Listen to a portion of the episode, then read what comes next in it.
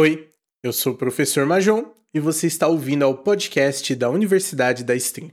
Hoje o nosso assunto é: além de streamar, o que devo fazer? Para responder isso, você precisa inicialmente fazer uma outra pergunta, que é: qual é o seu objetivo? Você precisa entender bem o seu objetivo para saber o que, que você necessita para complementar ele.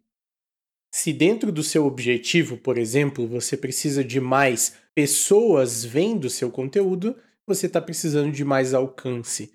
Se você precisa de mais pessoas voltando depois de ver o seu conteúdo, você precisa de mais retenção.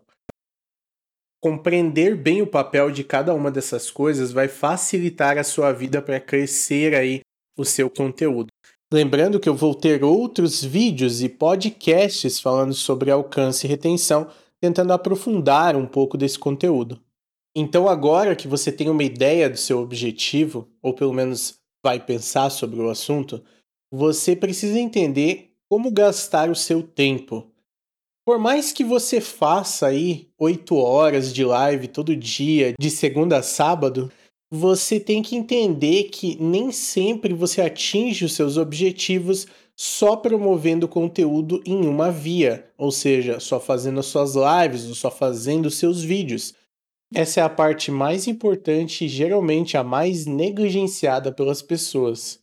Você precisa compreender que no seu crescimento, mesmo que você tenha um conteúdo sensacional, não adianta de nada se ele não chegar nas pessoas que você precisa. Eu recomendo, por exemplo, para aumentar a sua interação e engajamento, você utilizar diversas redes sociais. Você pode utilizar o YouTube para postar os seus melhores momentos, compilados, coisas interessantes que vão trazer um maior alcance para o seu conteúdo padrão. E aqui vai uma dica de ouro. Se você tem especialidade em alguma coisa, como num jogo, e você utilizar o YouTube para passar dicas para as pessoas, isso é uma forma muito interessante de abranger um ótimo alcance e retenção ao mesmo tempo. Esse é o formato em que eu criei o meu primeiro canal, um grande sucesso da minha carreira, que eram as dicas de Rocket League. Eu fiz mais de 48 vídeos ensinando pequenas dicas para as pessoas melhorarem o jogo. E aí trouxe muito público para as minhas lives.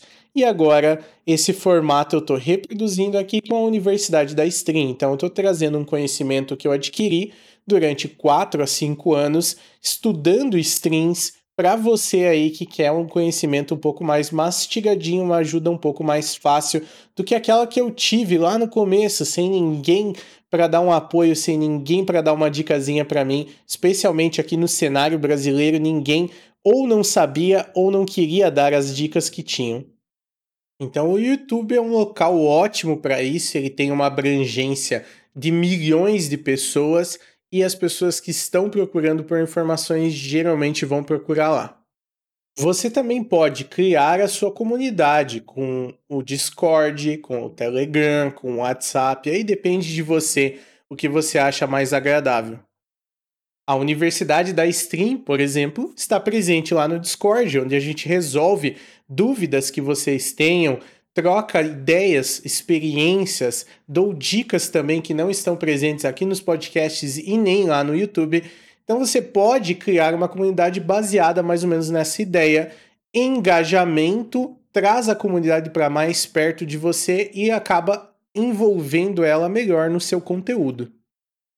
Mas eu ressalto que quando eu digo comunidade, não é um local para você avisar que você vai atrasar, para você avisar que amanhã tem um conteúdo novo. Não é um mural de avisos. É um local que você quer criar uma comunidade sobre aquele assunto que você gosta, seja ele o seu conteúdo ou outra coisa, e quer que essa comunidade interaja tanto com você como entre si. Então você tem que entender isso para você fazer a sua comunidade funcionar com o propósito que ela deveria ter e não divergir o propósito dela tentando aí transformar ela em outra coisa que ela não é.